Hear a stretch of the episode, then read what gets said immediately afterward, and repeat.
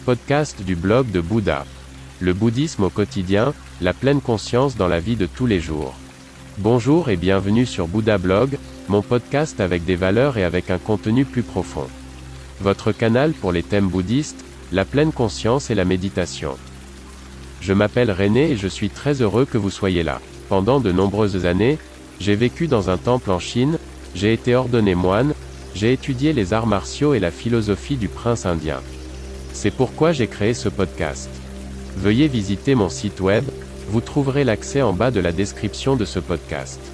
Bonne écoute. Le temple Shaolin de Londres, troisième partie. Yan Zi m'a d'abord montré de nouveaux exercices spécialement conçus pour mes points faibles, le dos. Après de 60 ans, mon entraînement tient plus de la rééducation que du kung-fu.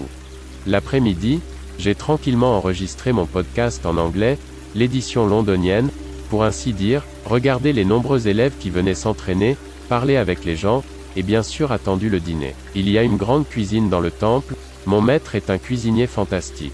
Lorsque le calme est revenu dans le temple, nous nous sommes assis et avons mangé en silence, comme nous l'avons déjà fait si souvent ensemble, le maître Shaolin et l'homme de Stuttgart, une unité, depuis près de 40 ans. Après le dîner, mes yeux se sont fermés, un voyage est épuisant, je me suis endormi immédiatement et profondément. Le lendemain matin, les instructions résonnaient déjà dans la cour où se trouvait ma chambre, la première classe faisait du kung-fu dans la cour intérieure. J'ai entendu mon maître, un sentiment rassurant. D'abord un café, puis une douche pour être en forme pour le yoga. 40 minutes sont passées très vite, puis mes nouveaux exercices pour le dos, il n'y a pas de prix sans travail, c'est la vie. Les élèves allaient et venaient, la cour était animée, les jeunes et les moins jeunes se relayaient. Je suis monté dans ma chambre pour enregistrer le podcast allemand, l'épisode 67 tout de même, on ne peut pas me nier une certaine persévérance. Ensuite, je suis arrivé à la cantine du temple, il y avait déjà beaucoup de monde, les gens se rassemblaient pour la méditation, qui était aujourd'hui dirigée par une nonne bouddhiste de Chine, Fashi Renryu Damaviari. Après la cérémonie, j'ai interviewé la nonne et enregistré notre conversation, je couperai bientôt et publierai en podcast. Je présenterai le contenu de la méditation dans un article séparé. En tout cas, cela faisait longtemps que je n'avais pas passé plusieurs heures en position assise en tailleur, l'immersion avait du mal à s'installer.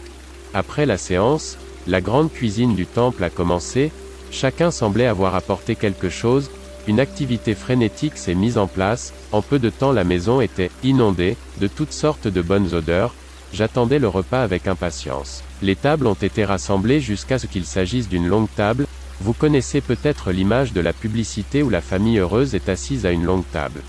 Tenir la vie sacrée en haute estime.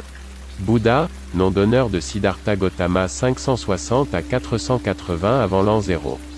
Écoutez le blog de Bouddha. N'hésitez pas à visiter mon site web. À demain.